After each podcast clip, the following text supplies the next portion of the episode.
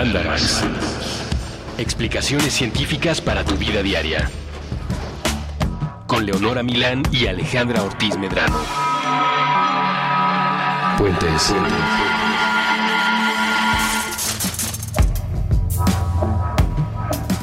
Hola, muy buenos algo y bienvenidos al Mandarax número 050. Hola desde la oscuridad. Desde la oscuridad donde siempre vivimos. No, no es cierto, la verdad es que somos oscuras, pero somos gente muy social. Y alegres.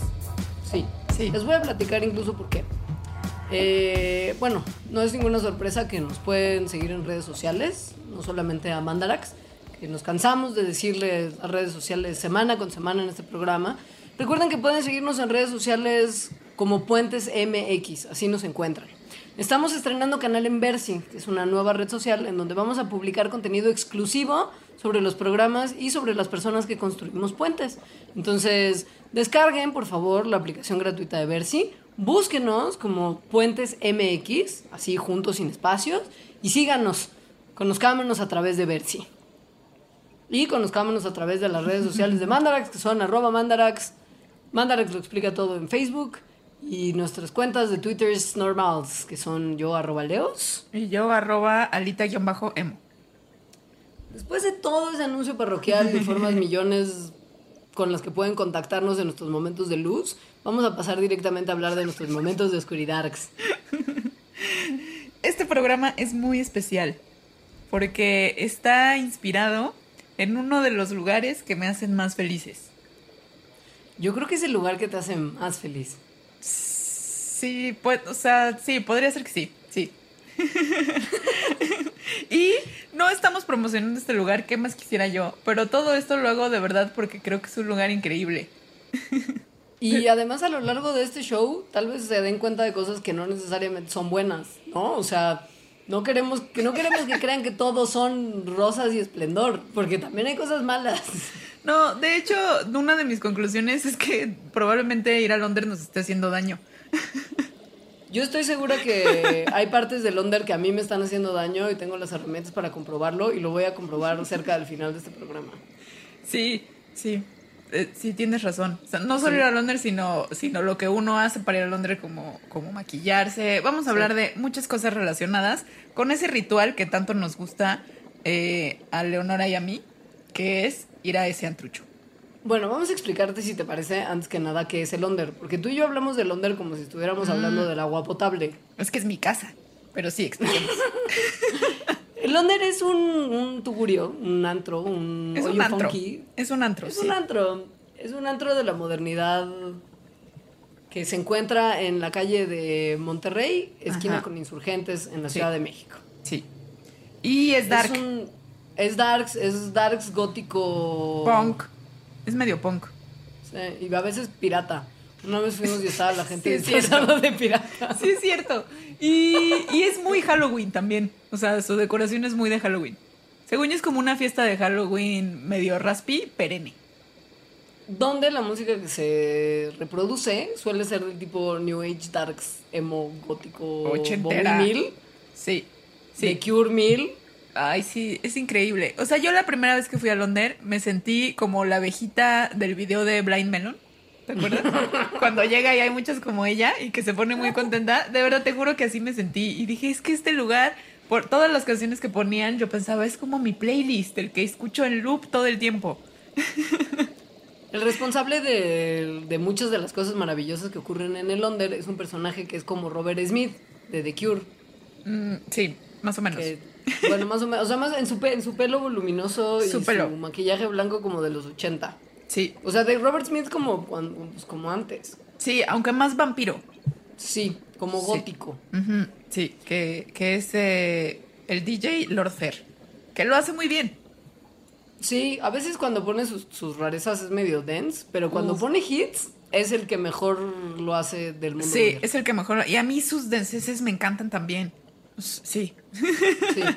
El Londres tiene unas particularidades muy terribles, como que está en una casa muy vieja, ¿no? Entonces siempre se siente como que si tiembla todos vamos a morir. Yo creo que eso pasaría si hubiera un incendio. O sea, porque además tienes que subir por una escalerita. Es como de estas casas viejas de la Roma, donde abajo era como el garaje o sótano, y para entrar a la casa tienes que subir. Y es una escalerita muy pequeña para la cantidad de gente que empacan allá adentro, porque sí llega a estar llenísimo. Los cuartos donde uno baila son los cuartos de la casa, que están acondicionados a distintos tipos de música dependiendo del día y dependiendo de la hora. Hay un piso, el de abajo, que luego es de repente más pop, y uno arriba donde hay como una tarimita donde a veces tocan bandas de covers, a veces toca DJ Lord Fair, justo que es como el lugar donde, como cabe más gente, suele tocar él. Rara vez se abren las ventanas, es un lugar que se encierra el calor. Sí. y No la solo, gente toco- suda en- sí. no solo tocan bandas de covers, también tienen ori- originals. Ah, nunca me ha tocado. Sí, sí. Hay mucho un- original. Tiene un baño de mujeres, por lo menos, que tiene puertas muy, muy pequeñas. Entonces siempre medio que puedes ver a la gente hacer pipí. Ajá. Y es súper apretado todo. Entonces sientes Sí. que estás haciendo pipí encima de la otra morra que está Sí, en el baño de al sí. lado de ti. Pero, pero siempre están limpios. Sí. Sí, algo raro. Sí, y siempre hay una señora darks con playera de Lunder que te da toallitas de baño en la entrada Sí, del baño. sí. Sí. Y, y Y- también siempre hay eh, como los que están a las vivas para que la gente no se pelee, o sea, de la seguridad, son unas personas que practican el arte marcial mixto. Que es justo un área de expertise de DJ Lord Fair durante el día. Durante la noche es DJ y vampiro y durante el día es arte marcial mixto. Ajá, y entonces lleva ahí a su séquito y también lo hacen muy bien. Yo he visto cómo de repente en conato de pelea sacan como movimiento de arte marcial mixta y, mixta y controlan todo. Hay un cuartito de fumar que probablemente usted no deba de compartir este programa con nadie porque si los cachan igual nos lo cierran porque pues, ¿no? Y hay dos barras que solamente tienen como unos shots cuestionabilísimos y cerveza en modalidad cuartito y caguama. Y Boeings. Ah, mira. Sí, sí. Es un gran lugar. pues es, es, es eso, y la verdad es que es un lugar al que entras nada más con identificación, ¿no? No te piden que vayas ni vestido de negro, ni darks, ni gótico, ni nada. Puede Nada. entrar quien sea. Mientras sea mayor de edad, el cover es barato, 50 pesito para hombre y mujer. Y por lo mismo es un lugar donde nosotros que sufríamos mucho en el antro fresa cuando vivíamos en los 90 nuestra prepa, porque no nos dejaban entrar porque en las cadenas no les gustaba que las niñas no fuéramos de faldita corta y maquillaje de zorrita.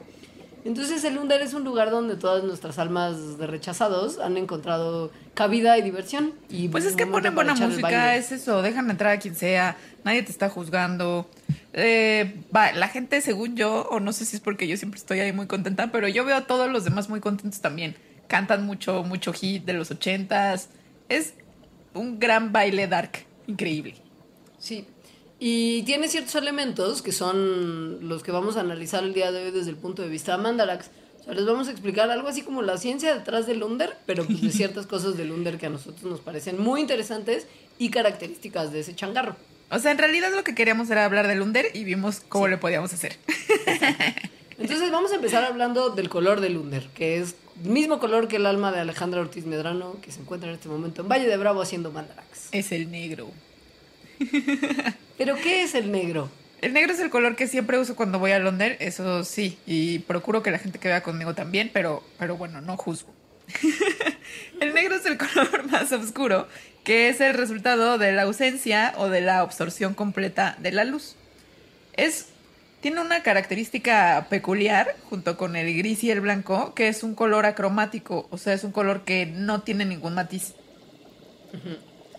Es el opuesto simbólico del blanco, que es por lo que a Alejandra le gusta tanto, y de la, y de la luz, ¿no? Pero esto ya es en, en pleno simbolismo. Es un color que se ha usado por artistas desde la edad de piedra. O sea, en, en ilustraciones en cuevas del Neolítico ya había color negro. Y a lo largo de los siglos se ha utilizado no solamente para cuestiones artísticas, sino para vestimenta de las más altas clases sociales, del clero, de los jueces, de toda la gente que, que necesita demostrar algún tipo de seriedad frente al resto, ha sido el color de preferencia. Por eso Alejandra es tan fan. También es el color, bueno, fue el color preferido de los poetas románticos ingleses, que eso está increíble, y se puso de moda ya como una cosa fashion en el siglo XX. Eh, se, le, se le empezó a asociar con cosas como, como el luto, como el llanto, eh, como el mal, como las brujas, como la magia, durante el Imperio Romano, o sea, hace mucho, mucho tiempo. En el espectro visible, lo que pasa con los colores, ya hablando como un poquito más de la cuestión óptica del color negro, tenemos que el color blanco refleja la luz y es la presencia de todos los colores, pero el negro absorbe la luz y es la ausencia del color. Se puede definir como la impresión visual que uno experimenta cuando no hay luz visible que llegue al ojo. Por eso la oscuridad. ¿No? Y los pigmentos o los tintes que absorben luz en lugar de reflejarla de vuelta hacia el ojo, se ven negros. Aun cuando no necesariamente sean negros, pueden ser una combinación de muchos pigmentos que absorben colectivamente todos los colores, que dan la impresión de ser negros, si bien no es el negro como tal. Y esta característica que tiene el negro, de que puede absorber la luz, es algo que lo hace muy interesante para la industria y para los físicos, sobre todo. Y es lo que llevó a que hace poco se creara el material más oscuro que haya creado la humanidad. Que está increíble porque la gente lo define cuando lo ve como si estuviera mirando a un abismo sin fin de desesperación. es que es tan negro, lo cual quiere decir que más bien absorbe tanta luz, absorbe el 99% de la luz que llega.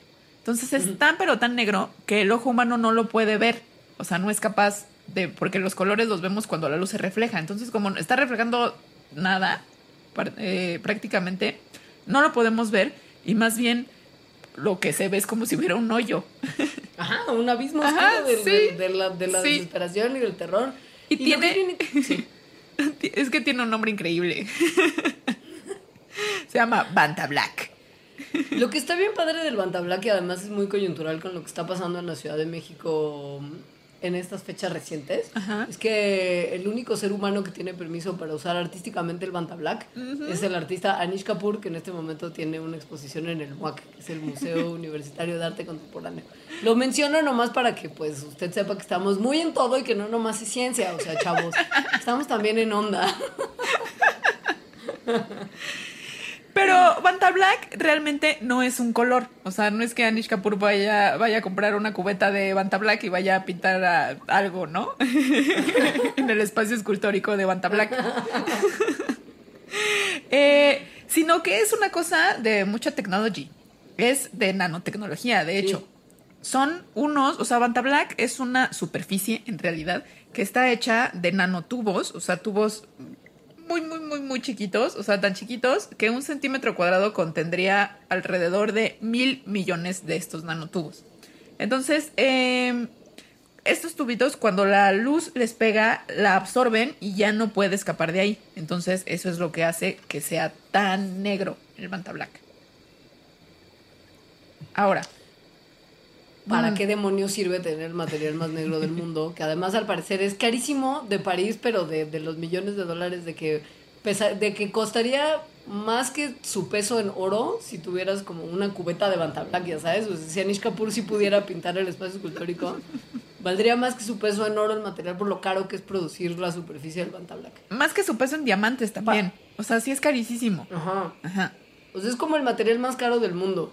Y por eso tampoco está disponible comercialmente. Pero ¿para qué demonios sirve? ¿Para qué sirve el Banta Black? Pues sirve porque además de que puede hacer mucha diferencia en nuestras tecnologías de fibra óptica, podría mejorar si se logra producir comercialmente de una manera un poquito más barata. Por ejemplo, mejorar la eficiencia de los paneles solares y, esto ocurre pues, por una cosa muy sencilla. Mientras más negro sea el material que se use, más luz o más energía es la que absorbe. Entonces, el rendimiento de un panel solar, la cantidad de energía que podría estar almacenando sería mucho mayor a cualquier material que se haya usado hasta el día de hoy para crear este tipo de paneles. Entonces, pues hay interés, pues, o sea, para telecomunicaciones, para energías limpias y para el art. Fue también diseñado originalmente para equipo espacial, como telescopios o cosas así, donde no quieres que haya luz. O sea, si estás viendo a través de un telescopio, lo que, lo que quieres es que venga la luz de muy, muy lejos, ¿no? Y que no se meta otra luz. Entonces, para recubrir el interior de, estos eh, objetos. Pero, porque como que hay gente muy emocionada que se pudiera usar para ropa, por ejemplo. Supongo que gente darks. Sin embargo, falta mucho, mucho tiempo para que eso podría ocurrir, básicamente porque es muy caro. O sea, no van a haber galas del Met en el que alguien vaya vestido de Banta Black en mucho, mucho tiempo. Ajá. Aunque podrían sorprendernos, ¿no? Cañi. El día que, claro, el día que Lunder esté recubierto en Banta Black, ese día va a ser el día más feliz de nuestras vidas y el más triste a la vez, porque entonces vamos a sentir que estamos fiesteando en un hoyo negro, en un abismo profundo de desesperación, más de lo que ya lo sentimos. Debe estar loquísimo. Debe estar loquísimo Es que ver me algo puedo de Banta imaginar. Black.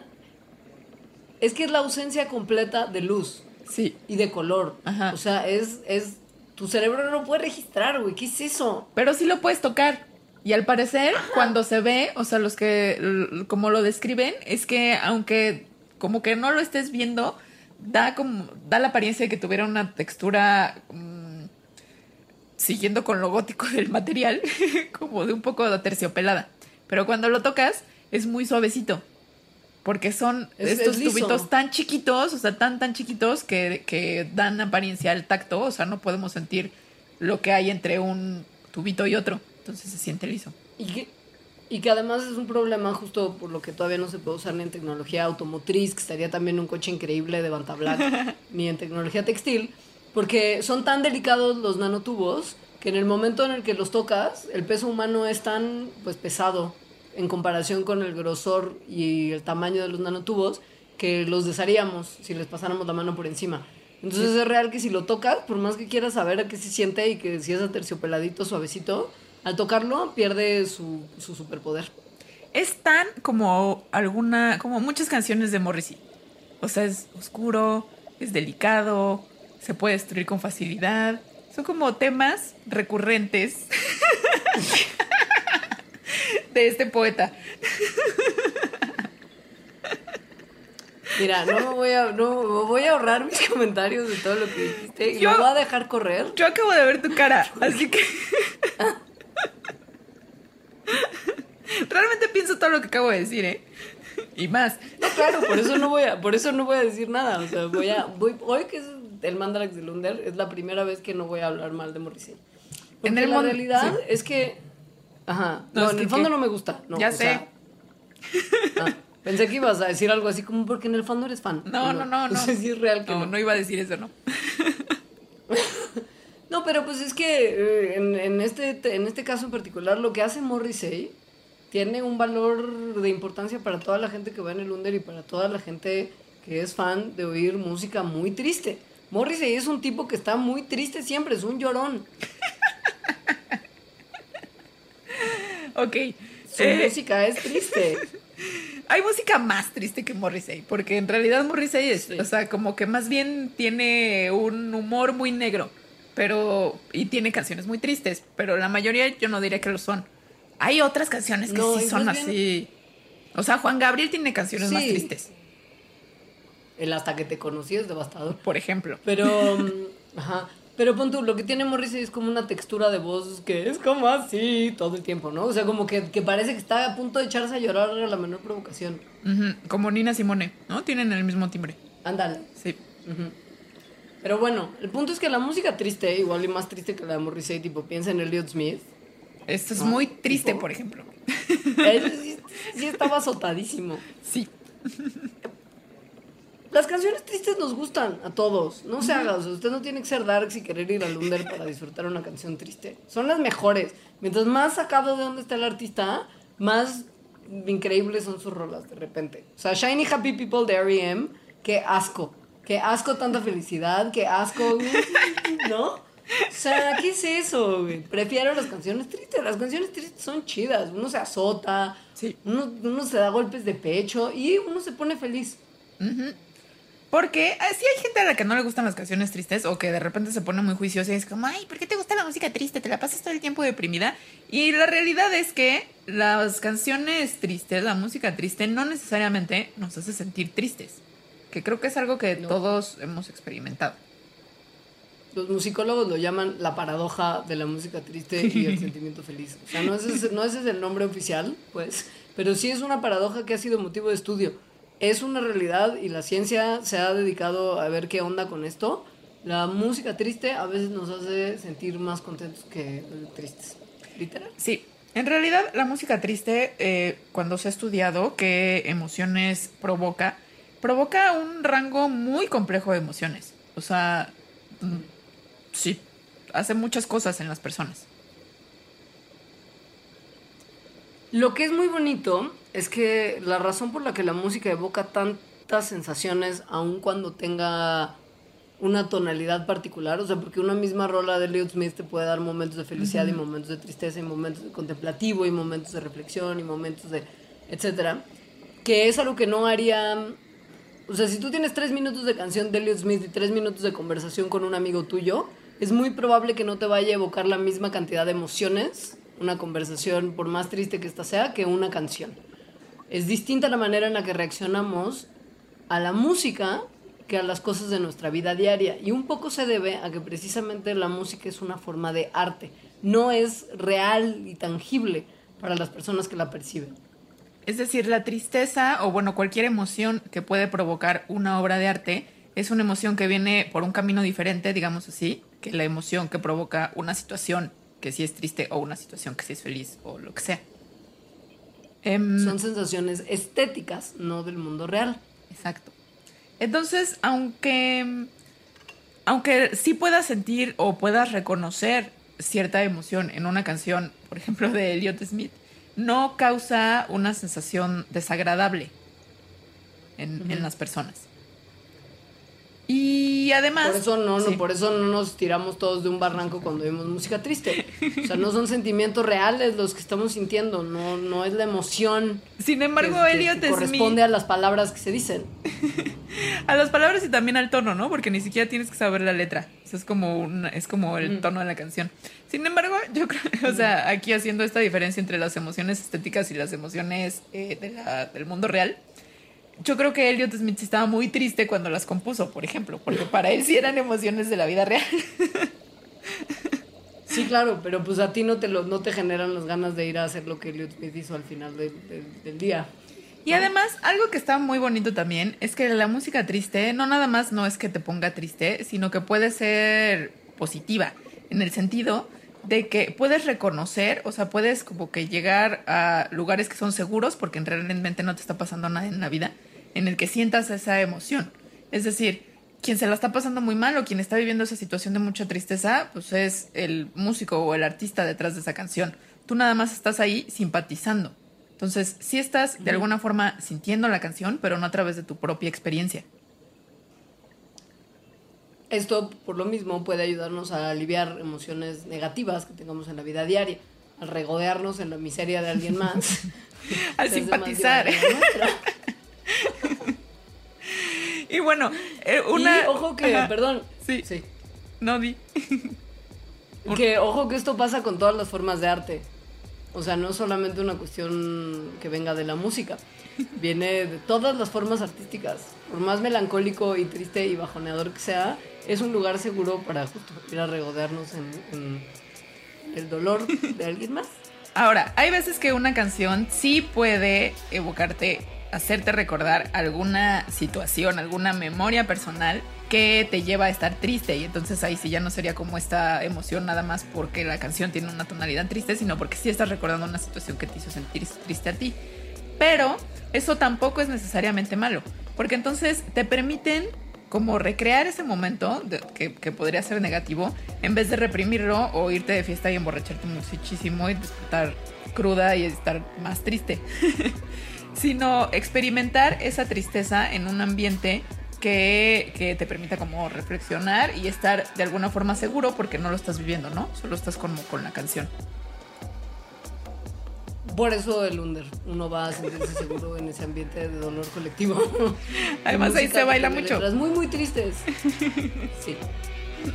Hablando del ambiente, ¿te parece bien si vamos a un corte y describimos un par de cosas que ocurren regularmente en el under que tienen coqueterías científicas asociadas? Y mucho peligro. sí. Ahorita volvemos.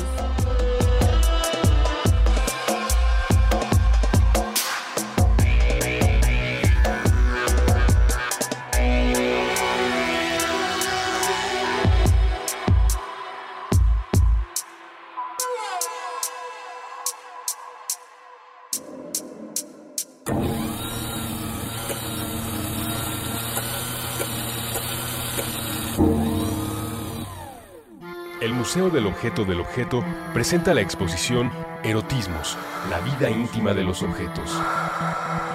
¿Qué pueden decir las cosas sobre nosotros? Erotismos, sobre nuestros deseos, sobre las historias que nos aceleran la sangre. Erotismos, un recorrido por objetos que llegaron hasta nuestra realidad, directo de la fantasía de alguien más. Colima 145, Colonia Roma Norte, Ciudad de México. Acompaña tu visita escuchando las intervenciones de Puentes en Spotify. Busca la playlist de Erotismos Modo. En configuración, activa la reproducción con crossfade de 12 segundos y reproduce la playlist en el orden original. Erotismos, la vida íntima de los objetos. Martes a domingo de 10 a.m. a 6 p.m. Del 20 de abril al 28 de agosto 2016. Spotify y Puentes invitan.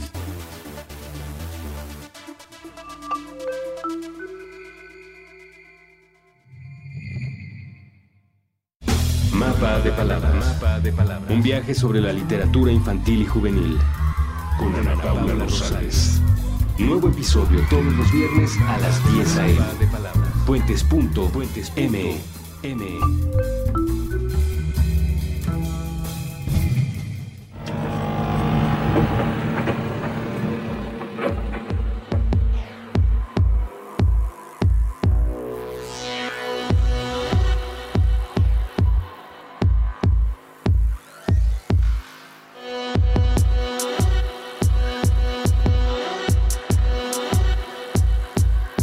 Ya volvimos para comentarles más cosas relacionadas con este antro favorito nuestro, que es el Under.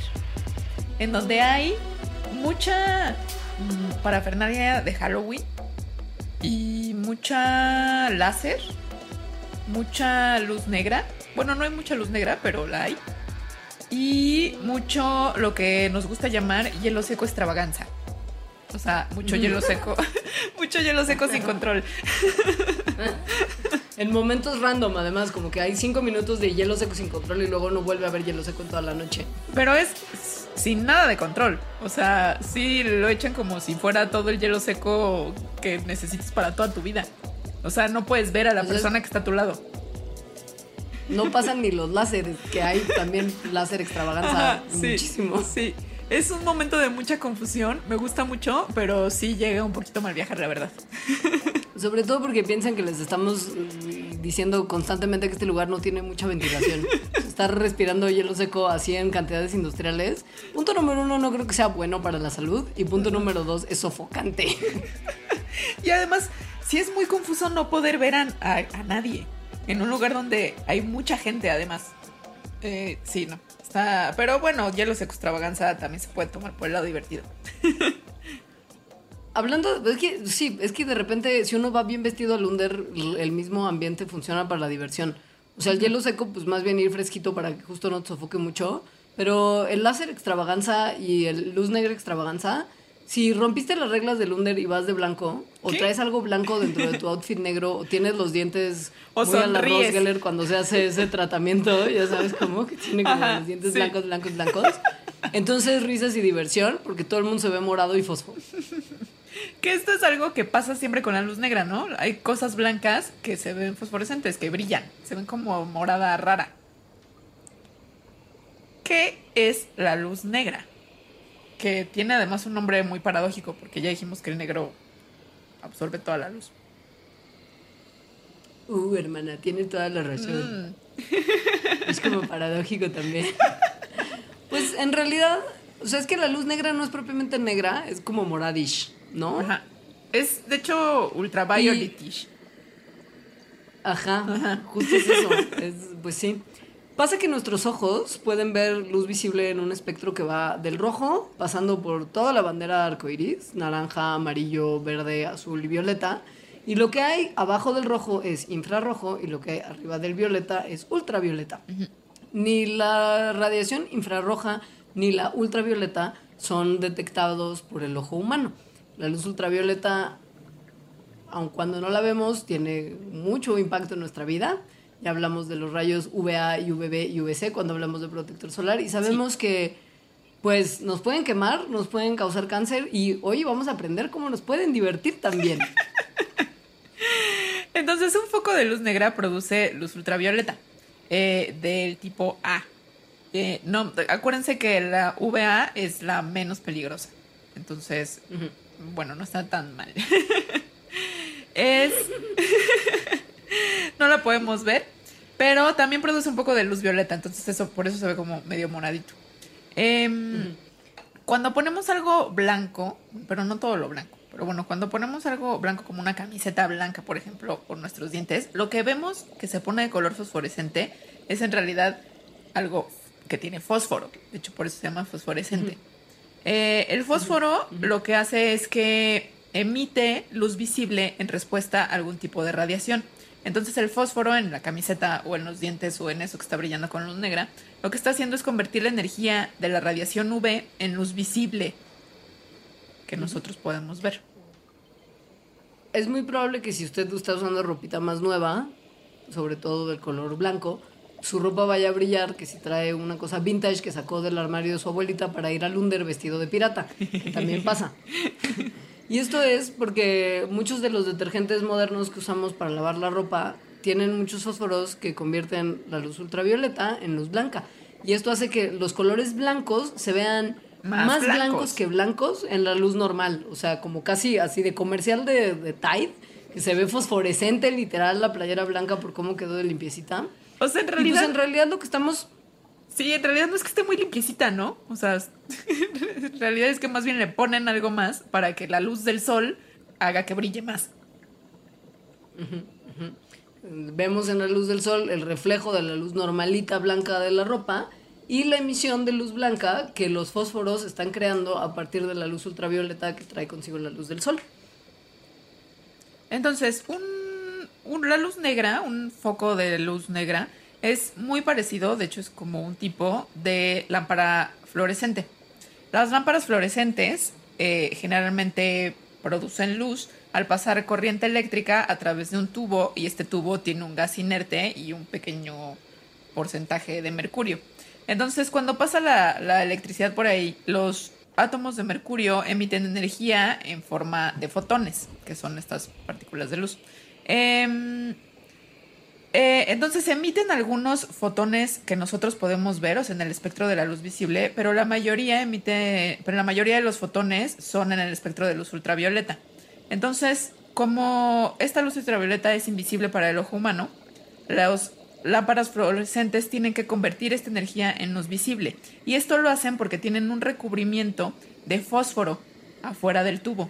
Entonces, como ya dijimos, el fósforo lo que hace es cachar eh, eh, energía, cachar luz y transformarla en luz visible.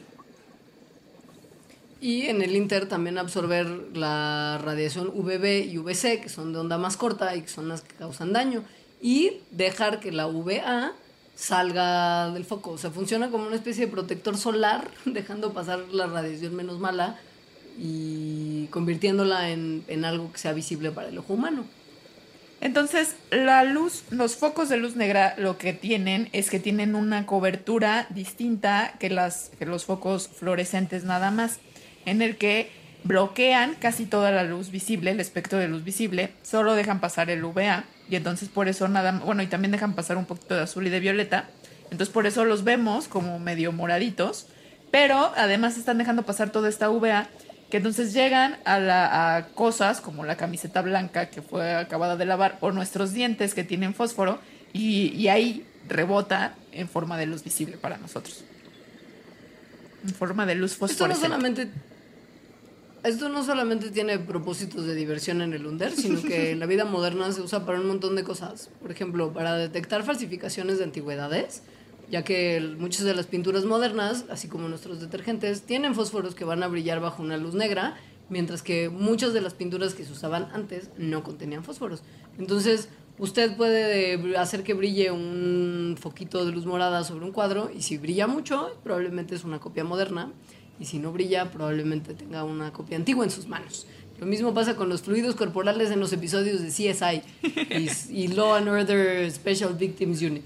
Porque así como los así como en las pinturas modernas, los fluidos corporales Tienen fósforo. Brillan con la luz negra, niños y niñas. Tienen mucho fósforo. También se usa, por ejemplo, para reparar algún tipo de maquinaria, donde le inyectan un poco de tinte fluorescente a, a algo y después iluminan con luz negra y entonces ven. Por ejemplo, un aire acondicionado que está goteando, le pueden poner al refrigerante un poco de este tinte fluorescente y entonces luego le pasan una luz para ver dónde está el- el- la gotera. Y pues el tema de re- reconocer billetes falsos. Los billetes verdaderos tienen una banda fluorescente que cuando está expuesta a la luz negra brilla y los billetes falsos normalmente no la tienen. Entonces usted sabe reconocer muchas cosas falsas y verdaderas. Usted sabe dónde hubo acción, diversión y sexo. Usted sabe dónde se le está fugando el aire acondicionado. Y usted sabe quién se hizo tratamientos de limpieza dental últimamente cuando va al under en la luz negra. También los forenses lo usan, eh, ponen igual como una pinturita fluorescente en, en su famoso cepillito y, y luego le pasan la luz negra y con eso pueden ver huellas digitales. Entonces es, es much Las fun. luces. Sí, las luces negras hacen que lo invisible se convierta en visible. Está padrísimo. Sí, sí está padrísimo. Ahora, eso funciona mientras. Sí, pero ahora eso funciona mientras no llegue el hielo seco extravaganza. Bueno, Porque entonces ya lo invisible será invisible para siempre. Y eso según yo también funciona lo- la luz negra cuando no estás expuesto un montón a esa luz negra. Este, o sea, si, si, si tienes que estar un rato ahí, pues los rayos UVA no son tan malos como los UVB, pero sí son malos. Entonces sí te pueden quemar. Por eso, sí, por eso también se ponen lentes. O sea, cuando en CSI así, se- cuando sacan su, su lamparita de luz negra, se ponen unos lentes para no lastimarse los ojos. Pero bueno, continuamos con el hielo seco extravaganza. Hielo seco extravaganza en realidad no es hielo, es dióxido de carbono congelado. Por eso se le llama hielo seco, porque el dióxido de carbono cuando está sólido tien- parece un cubo de hielo grandote. Nada más que no que no es húmedo porque no tiene nada de agua, ¿no? Es, es dióxido de carbono. Entonces es un hielo que está seco. Literal. De hecho, por eso es muy. Claro, de hecho, por eso luego lo usan mucho para mandar cosas congeladas, grandes distancias que no se pueden echar a perder. ¿No? O sea, que, que un exceso de humedad las dañaría. Porque, pues, al momento de perder la temperatura tan baja en la que está, no, no se encharca. ¿No? Porque al momento de cambiar de estado, no tiene un estado líquido. La, la temperatura tan baja a la que está es menos 78.5 grados Celsius. O sea, sí el dióxido de carbono toma, necesita de mucho frío para convertirse en hielo seco. Y además tiene la propiedad de esta, que, que en la secundaria, según yo, nos repiten un montón, de la sublimación, que es que no tiene que pasar por el estado líquido para llegar al estado gaseoso. Y entonces cuando esté en el estado gaseoso, que es a una temperatura más alta, que es menos 78 grados, o sea, cualquier temperatura de cualquier lugar, se vuelve este humo que, que da efectos para las películas, para el teatro, etcétera, pues que se ve tan padre, porque además el, el, el hielo seco de dióxido de carbono se queda como abajo, o sea, se queda como en- a, la, a la altura de los pies. Y esto, esto lo sé porque dije, no manches, si en el, si en el están echando dióxido de carbono así a extravaganza, nos vamos a morir todos. Pero lo que pasa es que lo que echa, o sea, solo, solo el que es de dióxido de carbono se mantiene como a esa altura de los pies y el de Londres está como en todos lados. Entonces no está hecho de dióxido de carbono y sería muy peligroso que sí. Lo más probable, porque además tiene cierto olorcito. Como, ajá, que, que si ustedes también han estado como en un lugar donde pongan hielo seco, huele como, como dulzón. Entonces es una Sí, mezcla. a hielo seco. Sí, ajá. Es una mezcla. No es dióxido de carbono. O sea, no se preocupen. Aunque tampoco es algo de lo cual debemos despreocuparnos tanto. Lo más probable, según yo, es que es una mezcla de agua con una cosa que se llama. eh, con, con una familia de moléculas que se llaman glicoles. Que, que, bueno, hacen este efecto, ¿no? Cuando, cuando cambian de presión, como una cosa vaporosa, hielo seco, style. Sin embargo, el glicol es cancerígeno, entonces tampoco, tampoco está tan chido. Si usted llega a estar en contacto con hielo seco de verdad, o sea, igual no en el under respirando esos gases malévolos y cancerígenos de glicol, pero con hielo seco, hielo seco, por favor tome precauciones. Es súper, súper frío y esa temperatura va a dañar su piel si la tocan directamente. No hay que probarlo, por más que sea tan tentador darle una lamidita a un bloque de hielo seco para ver qué se siente. Uy, no. Por el amor de Dios, no. No tengan contacto directo, guantes pesados y, por el amor de Dios también, tengan en mente lo que dice Alejandra. El dióxido de carbono es un gas que en situación de encerrón, así como su hermano más malévolo todavía, el monóxido de carbono, causan intoxicaciones importantes en seres humanos. O sea, imagínense que el aire normal es 78% nitrógeno, 21% oxígeno y solo 0.035 dióxido de carbono. Si la concentración de dióxido de carbono en el aire sube más allá del 5%, se convierte en tóxico. Entonces, si van a manejar hielo seco, protección corporal y ventilación y no lo transporten en un vehículo cerrado. O sea, si van a hacer una fiesta loca, no lleven en el coche con todas las ventanas cerradas el bloque de hielo seco y mano desnuda, porque la van a pasar fatal y probablemente mueran. No creo que sea nada fácil de conseguir ni barato. Yo creo, No. pero no sé. Em, pero ya que, ya que probablemente no sea hielo seco de dióxido de carbono el que usan en el Londer, hay un lugar en el Londer en el que se pueden vivir esos efectos, como de humo mortal. Sí, yo lo llamo el cuartito del cigarro. Creo que ese es su nombre oficial, yo creo. No sé si, no sé si a lo mejor tiene como, como un nombre más cool como el Hades o algo así, ya sabes, como algún tipo de infierno Ajá. porque Under, ¿no? El Mictlán, ¿no? Ay, porque no. Seguro sí. Pero en realidad es un cuarto de la casa donde todo lo que justo uno no se intoxica con el hielo seco porque no es dióxido de carbono, está ahí esperando para envenenarnos lentamente. Y que es una nube malévola de humo de segunda mano de tabaco, porque recuerden, muy poca ventilación. Y algo que yo descubrí recién para hacer este programa, que existe, y que es el humo de tercera mano. Es, es un cuarto muy fatal. O sea, es el cuarto Es donde todo el mundo verdad, va a fumar. sí. Es un cuartito chiquito y todo el mundo vaya a fumar, porque se permite. Pero además hay mucha gente que se queda ahí y fuma como en cadena, como prendiendo un cigarro con el que están apagando no. durante toda la noche. Que es súper desagradable porque el cuarto apesta, la luz es extra blanca en ese cuartito, o sea, Sí. no tiene la oscuridad que tiene el resto del Under. Y hay mucho encerrón todo el tiempo. Apesta a que neta además no le han pasado un trapo por las paredes jamás, entonces justo Ay, tiene guácala. como todo el cigarro de, de- de sesiones anteriores impregnado. Y la verdad es que te hace pensar dos veces el ir a fumarte un cigarro. Yo he entrado un par de veces, pero Dios mío. Yo nunca La he verdad entrado. es que es súper desagradable. No, yo nunca he entrado. Y, y sí, o sea, el humo de segunda mano, o sea, el humo de primera mano es el que se, se está fumando, quien se está fumando el cigarro. El humo de segunda mano es el que le llega a las personas que están a su alrededor, que también es muy malo, porque contiene Sí. pues casi, casi, pues lo mismo, o sea, los mismos cancerígenos. No más. ¿Más? Ah, Tiene más concentraciones de carcinogénicos, de sustancias carcinogénicas y es más tóxico que, que de repente. Por, por lo pronto, o sea, mira, lo que pasa es que hay dos tipos de humo de segunda mano. Está el humo que yo, al momento de darle una bocanada Ajá. y un drag a mi cigarro, exhalo. Y eso ya tiene menos contaminantes porque muchos ya se quedaron en mis pulmoncitos.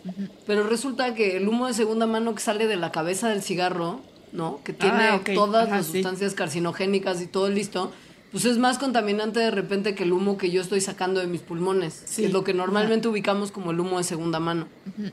claro. Y como son partículas más chiquitas que las que estamos introduciéndonos al fumar, se meten a los pulmones y a las células del cuerpo de manera más sencilla incluso que el humo de primera mano. Es una locura, es un asco. Es un asco. Y lo que también está bien asqueroso es ese humo de tercera mano, que es el que creo que nunca vas a poder salir del cuartito de Londres. El humo de tercera mano son como los residuos del humo del tabaco que se quedan para siempre prácticamente en las paredes y en las superficies de donde personas han estado fumando constantemente. Em.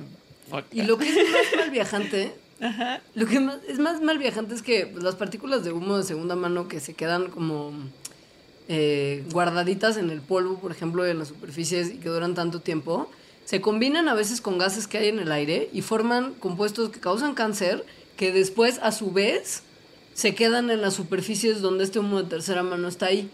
O sea, son carcinógenos que se sabe que causan cáncer de pulmones y muchos otros tipos de cáncer también se ha notado que hay alguna correlación. Todo parte a raíz de sustancias que se han encontrado en muestras de polvo que se han recolectado en casas de fumadores. O sea, esto es una cosa que la ciencia ya detectó. Todavía no se sabe en qué cantidad la exposición tiene un vínculo directo contra cáncer, pero sí hay formación de carcinogénicos en la mezcla de la cochinada que queda del cigarro ajeno con lo que está en el ambiente. Y además, bueno, sí, las paredes es como la superficie o una alfombra, un sillón que, pensamos primero, pero también hay otras superficies como por ejemplo el cabello, la ropa, la piel, donde estas partículas están quedando.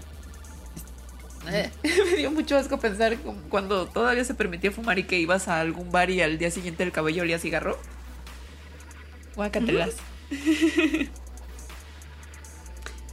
La realidad es que si usted vive, por ejemplo, en un, en un multifamiliar o en un lugar donde se compartan por alguna u otra razón ductos de ventilación, aire acondicionado o vaya, literal cualquier cosa donde el humo se pueda filtrar, usted no está seguro de la contaminación con humo de tercera mano. La única manera en la que usted se mantiene completamente a salvo de estas sustancias carcinogénicas que se encuentran formándose constantemente a partir de la combinación de gases atmosféricos con las sustancias del tabaco, es irse a vivir a una isla desierta donde nadie fume nunca jamás. Y pues el cuartito de Lunder, sinceramente, es todo lo opuesto a la isla desierta donde nadie fuma. Es una isla donde todo el mundo fuma, es lo único que hace. si bien la higiene del baño de Lunder, o sea, es que la higiene del baño de Lunder es inmejorable, pero la higiene del resto de Lunder a veces me deja Sí, porque además tienen que saber que al menos en una parte del Lunder, que es eh, como el recibidor del primer piso, del segundo piso de las escaleras, tiene alfombra. Alfombra muy asquerosa. Pero muy asquerosa. Muy, muy asquerosa. yo creo que nunca, nunca la han limpiado, yo creo. Ajá, obviamente. Y pues nada, entonces, o sea, lo ideal es si usted quiere fumar, salga a fumar al, patio. Si usted no es fumador, no entre nunca al cuartito. Y tenga precaución porque su salud está en riesgo y Además, ya me imagino. bien. Sí. que me imagino el humo del cigarro combinándose con, con el hielo seco extravaganza. con el maquillaje de la gente. Sí. Si te parece, vamos a un corte y hablamos del maquillaje de la gente y de unas cosas muy horribles que tienen que ver ya con la gente que va al under después, después de, de esta pequeña pausa. Muy bien.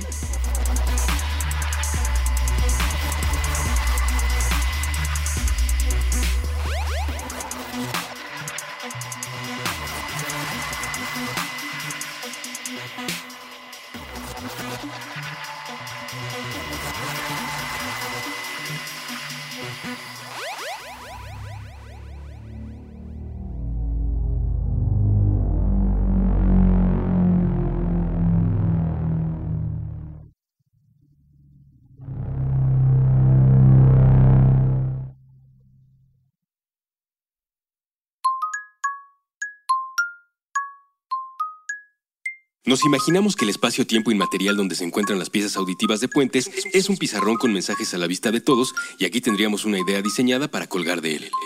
Una sola frase, escrita con crayones, sobre una hoja arrancada del cuaderno. Está pegada a la superficie con tachuelas de colores. El texto se encuentra cargado hacia el lado izquierdo. En el resto del papel queda espacio suficiente para dibujar animales, flores, planetas, libros, proyectores de cine, personajes de videojuegos, hojas de cannabis, lagos o instrumentos musicales. La hoja dice, Oigan, ¿y si hacemos de este mundo un lugar más buena onda? Nos alejamos un poco del pizarrón para asegurarnos de que el mensaje quedara centrado en relación con los bordes y bien sujeto con las tachuelas. Al principio pensamos que era suficiente. Una idea clara con un llamado a la acción, donde al mismo tiempo se incluye un esbozo de la personalidad del emisor. Pero un segundo después, nos llegaron a la cabeza las dudas, las implicaciones, algunos considerarían el mensaje demasiado cursi. Con el teclado vuelto ráfaga, un usuario comentaría que el enunciado en particular y la pieza en lo general no funciona como arte. Otros nos dirían que en el contexto de injusticia, desigualdad, discriminación y muerte que vivimos, un pensamiento así, transmitido por un medio discreto, termina diluido y sin servir para mucho. Desde la desconfianza, algunos más pensarían, en estos tiempos nadie dice algo así sin buscar un beneficio económico. O tal vez, estos quieren invitarme a una secta. Los de las sectas siempre usan ese tipo de mensajes. Un montón de gente, por ridículo que parezca, no querría que el mundo fuera un lugar más buena onda para todos porque se terminarían sus privilegios. Nos quedamos mirando al pizarrón. Tomamos un poco de distancia para mirar los obstáculos. Todas esas dificultades hacían que valiera la pena preguntarlo en voz alta tantas veces como fuera necesario desde esta minúscula partícula de la gran conversación humana. Así que dejamos esa hoja sobre el pizarrón con sus tachuelas de colores y sus trazos hechos con crayola. Cualquiera que pase por aquí puede leerlo. Oigan, ¿y si hacemos de este mundo un lugar más buena onda? Una onda.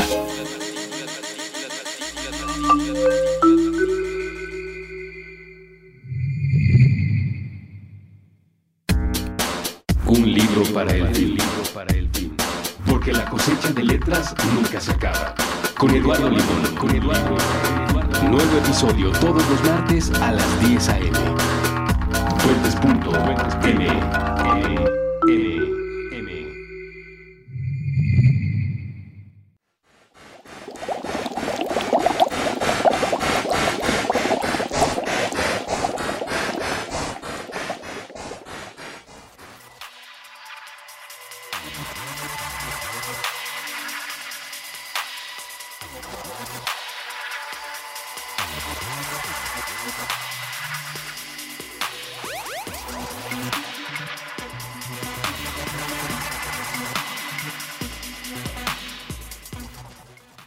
¿Por qué hablas? ¿Por qué hablas como de locutora de radio? ¿Quieres Quería, quería hacer voz de Darks, pero creo que la voz de Darks es mi propia voz, así nomás.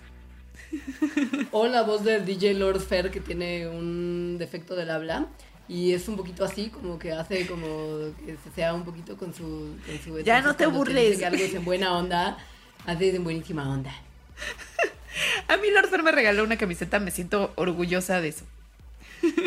Ese fue el día que oímos a Lord Fair hablar, porque le dijo a Alejandra que esa camiseta se le estaba dando en buenísima onda.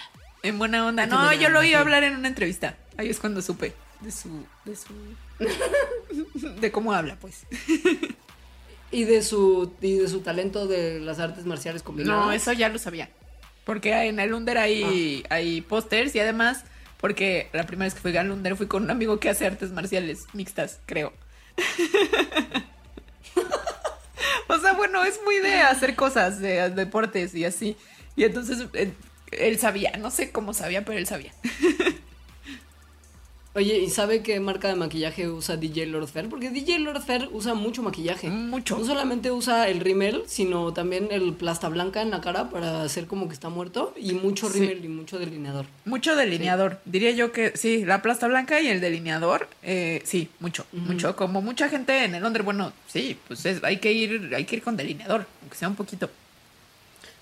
Lo que es muy importante es ir con tu propio delineador y no usar el delineador ajeno, porque es muy fácil que se transfieran bicharrajos que producen infecciones del, del área de los ojos y el lagrimal si usted anda compartiendo lápiz delineador con otras personas que no conoce. Ajá, ajá.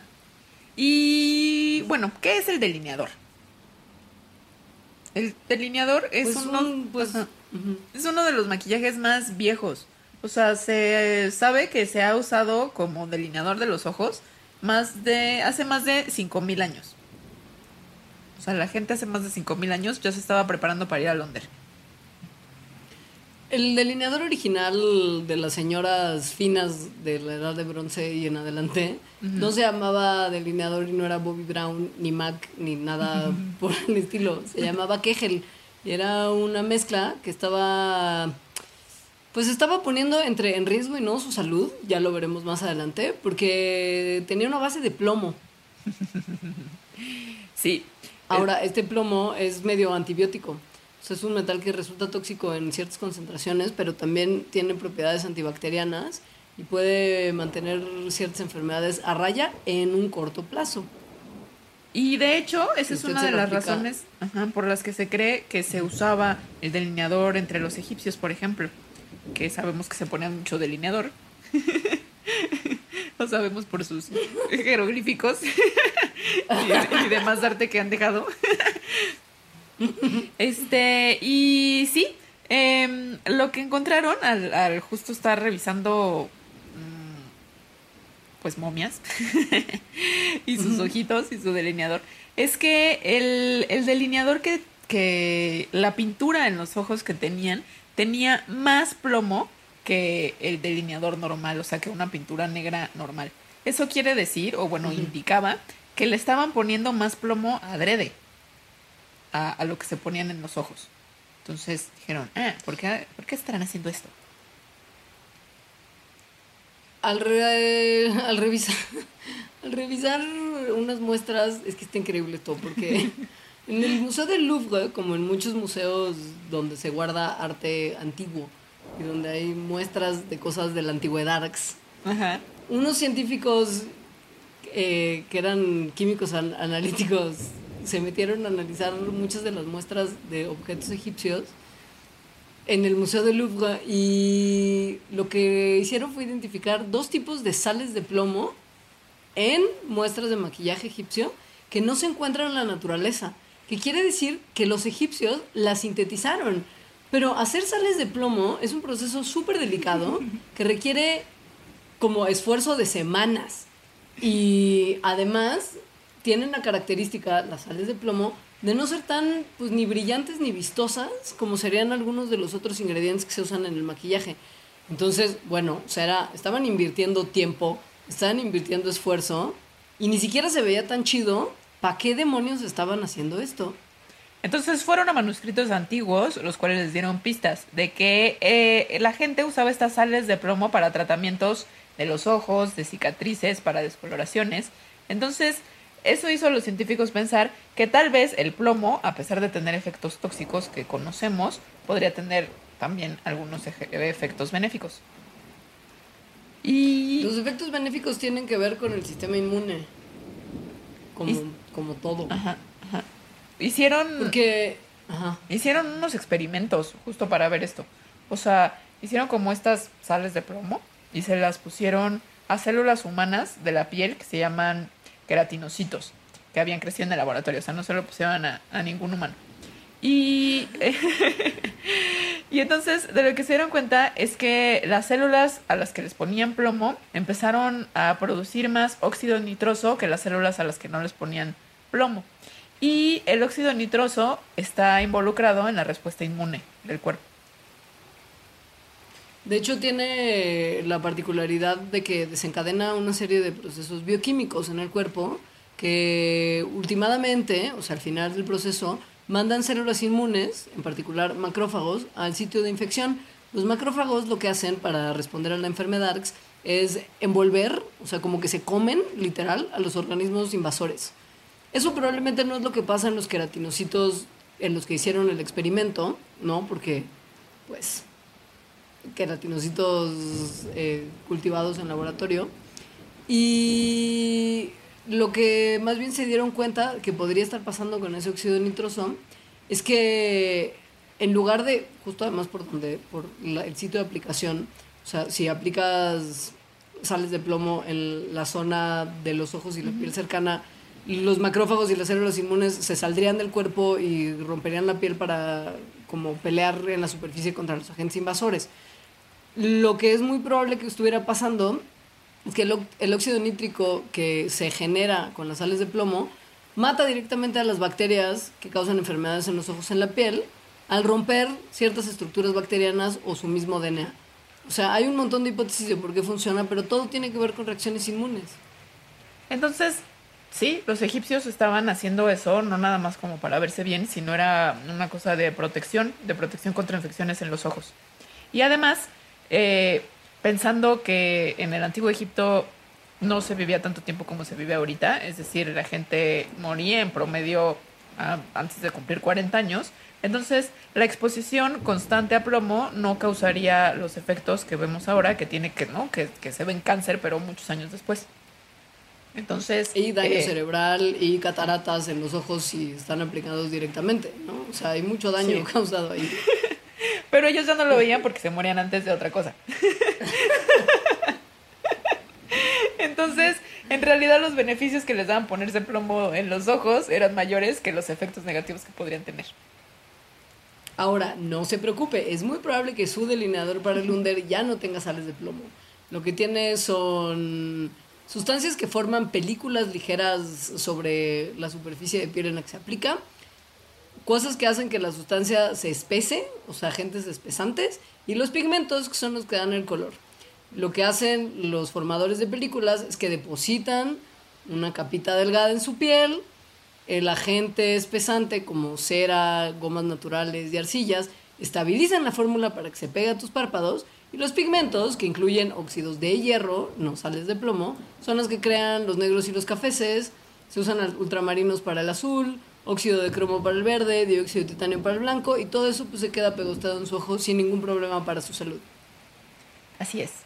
Y bueno, nada más como dato curioso, en, en muchos lugares del mundo se han creado pigmentos eh, para maquillarse de color negro, de muchas cosas diferentes, pero como que el más obvio y está muy padre se hacía a partir de quemar cosas. Y una de las cosas que quemaban, que está muy darks, o sea, la historia del pigmento del delineador negro es- es dark, eh, es que quemaban huesos. Y, y entonces lo- lo- el hueso quemado es lo que servía como, como delineador negro. Más darks desde el punto de vista de la WWF, o sea, de la World Wildlife Foundation, es que antes de usar huesos, usaban marfil. O sea, mataban elefantitos para quitarle sus cuernos para hacer maquillaje, dude. Sí. sí hacían eso. Ahora ya no pasa. No, porque ya casi ni hay elefantes tampoco. Ojalá pudiéramos concluir que la gente del Under lo peor que se puede pasar es una, es una conjuntivitis a raíz de su maquillaje su- sucio e infeccioso. Pero la verdad es que a lo largo de nuestra historia con el Under, hemos no presenciado cosas que realmente ocurran, pero escuchado de un montón de cosas que pudieron o no haber pasado en el Under. Hay O sea, una leyenda urbana. es- Sí. Ajá. Hay una leyenda urbana particularmente perturbadora y asquerosa. Que además yo me acuerdo que, que yo creo que la primera vez que te invité a ti al Under, me la contaste. O trajiste a A alguien mí que me la contó. A mí me la contó Marianita Reina Lorenzano, Exacto. que probablemente jamás escuchará este programa, pero le mandamos un saludo si algún día se lo topa. Ella fue la que me lo contó y yo ni siquiera sabía Bueno, en realidad ella me lo contó a mí también, pero porque tú, porque tú me, o sea, estábamos las tres y tú le dijiste, cuéntale la historia del Under. Ese lugar al que no hay que ir. Y yo, no, ¿cómo? Es una, es cuéntala una tú. historia súper gore. Es una historia muy Mira, ahí asquerosa. te va. A mí lo que. Es que además escuché esto, porque es una leyenda urbana tal que ha aparecido en muchos lugares del mundo en ocasiones muy distintas y cambia de- dependiendo de dónde la cuentan y cómo la cuentan. O sea, te voy a contar lo que me contó Marianita a mí. Sí, exacto. Ajá. Resulta que un amigo de un amigo tenía un amigo que en algún momento tenía una amiga que gustaba de ir al Under. Y entonces la amiga, pues que era de corazón negro y de cadera fácil, de moral ligera y cascos igualmente ligeros, conoció a un muchacho en el Under Bueno, le gustaba porque, divertirse. pues, era donde iba a ser amigos. Le gustaba divertirse, And she was conoce proud a alguien un viernes por la noche. O sea, como cualquiera de nosotros pudo haber hecho. Y decide que se va a ir a su casa con él. Porque loca descocada. Tienen una noche de sexo sin protección, porque irresponsables. Eso sí está irresponsable. Ajá. Y unos días después empieza a sentir unas molestias muy raras en sus áreas íntimas. Va al doctor, como uno suele hacer, o debe por lo pronto de hacer si tiene molestias en sus áreas íntimas. Y el doctor que la checa, como que se saca mucho de onda porque lo que ve no es algo que estaba acostumbrado a ver. Y le pide que se haga unos análisis, por favor. Y está muy consternado con respecto a lo que pueden esos análisis develar sobre la situación del estado de salud de esta señorita. Y de repente, pues le entregan los estudios y los resultados indican que, que esa señorita se anduvo metiendo con algo o alguien con quien no se debería de haber estado metiendo. Le dice el médico, señorita, lo que usted tiene en su punani es una infección que solamente se puede contagiar a través de alguien que haya tenido sexo con un cadáver. ¡Tan, tan, tan! Entonces ella va y acusa al noviecito que se conoció en el Under, llega la policía para hacerles el cuento corto al departamento del vato y resulta que el vato que iba frecuentemente al Under era tan darks, pero tan darks y tan perturbado de sus, de sus facultades que tenía un cadáver debajo de su cama con el que regularmente tenía intercambio sexual. Lo arrestan, lo meten a la cárcel, la chica sobrevive, todo bien. Esto es una leyenda urbana, niños y niñas. Porque nos enteramos, al hacer una investigación medianamente seria para este Mandarax, que en Noruega hay muchas versiones de esta leyenda urbana que también cambian. O sea, esta leyenda urbana ah, le ha estado dando la vuelta al mundo muchísimo, por lo tanto, claramente es falsa. Y está, quiero, quiero anotar, está llena de prejuicio contra los darks y, y contra las mujeres comúnmente llamadas fáciles. Ahora, me, me parece que el prejuicio más importante de las mujeres llamadas fáciles es que en este caso esta mujer llamada fácil no tenía sentido del olfato porque había ido a enredarse con el tipo de Lunder en una cama debajo de la cual había un cadáver contra él, el cual este señor arremetía de manera frecuente y constante. Es muy inverosímil. Ahora, no puedes tener un cadáver guardado ahí. O sea, en primer lugar no se puede. No. Ta- También entiendo que Marianita a mí probablemente me contó esta leyenda urbana de manera muy irresponsable. Porque lo que me dijo que le había salido a la morra en su punani era un chancro. No era nada cercano a lo que realmente te puede salir en tus áreas nobles si tienes sexo con cadáveres. Porque niños y niñas hay enfermedades de transmisión sexual que se pueden contagiar a partir de la necrofilia. Y con eso, y la descripción de eso, es que vamos a terminar este Mandarax Standards. Es- ni, ni siquiera me salieron palabras. Es que está muy gacho. Sí está. Y bueno, En la versión, ajá, en la versión noruega de la leyenda urbana, lo que había en el área íntima de la señorita afectada después de sus sus flirteos con, con el Darks eran gusanos de los que normalmente se encuentran ayudando a descomponer y limpiar la carne y el tejido de la gente muerta. En inglés se conocen como maggots. o sea, larvas asquerosas. larvas, son gusanitos. Qué asco. Entonces, bueno, las, ¿Sí? las larvas de cadáver, pues generalmente están en los cadáveres, pero también pueden infectar a la gente viva. Eh, ajá. Y puede infectarte en varias partes de tu cuerpo. o sea, puedes tener larvita en varias La, partes. la- la palabra correcta para definir la infección de la larva del cadáver en tejido vivo es miasis. Y hay estudios que se han publicado además en revistas serias como Infectious Diseases in Obstetrics and Gynecology. Hay una versión de la miasis que se llama miasis vulvar. Y pues es una miasis que se encuentra en los órganos sexuales femeninos. Hay casos registrados, son extremadamente raros, pero los hay. Lo que es interesante especular es que tanto tiempo había pasado entre el contacto del, del el, el- el pene del macho que estuvo dentro, dentro del... Híjole, es que me da mucha ansiedad decirlo.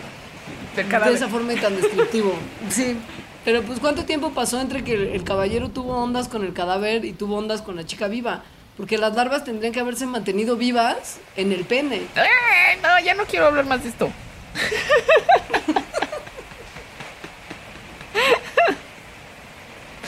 Está muy horrible y es una leyenda urbana. Está bien horrible.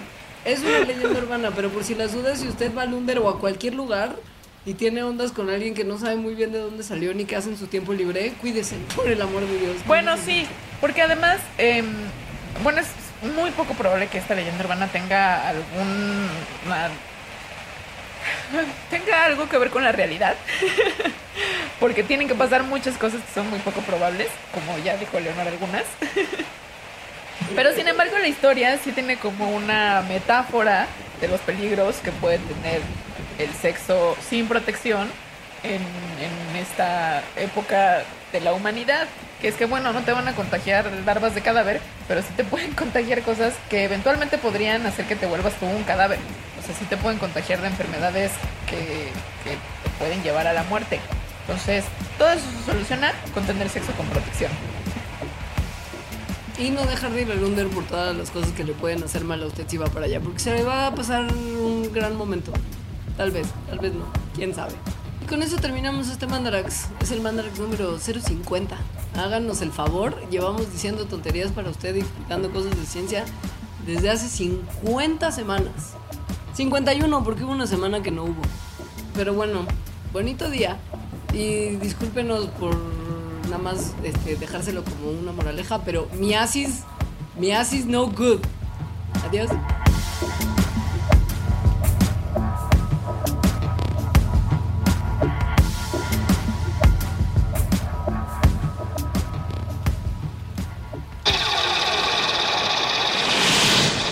Mandarax. Explicaciones científicas para tu vida diaria. Con Leonora Milán y Alejandra Ortiz Medrano. Puentes.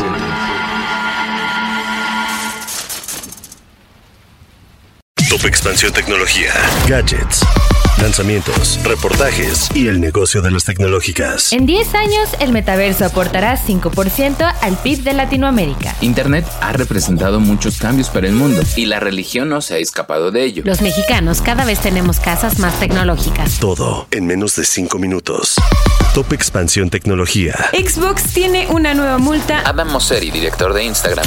Top Expansión Tecnología. De lunes a viernes, a partir de las 6 de la mañana.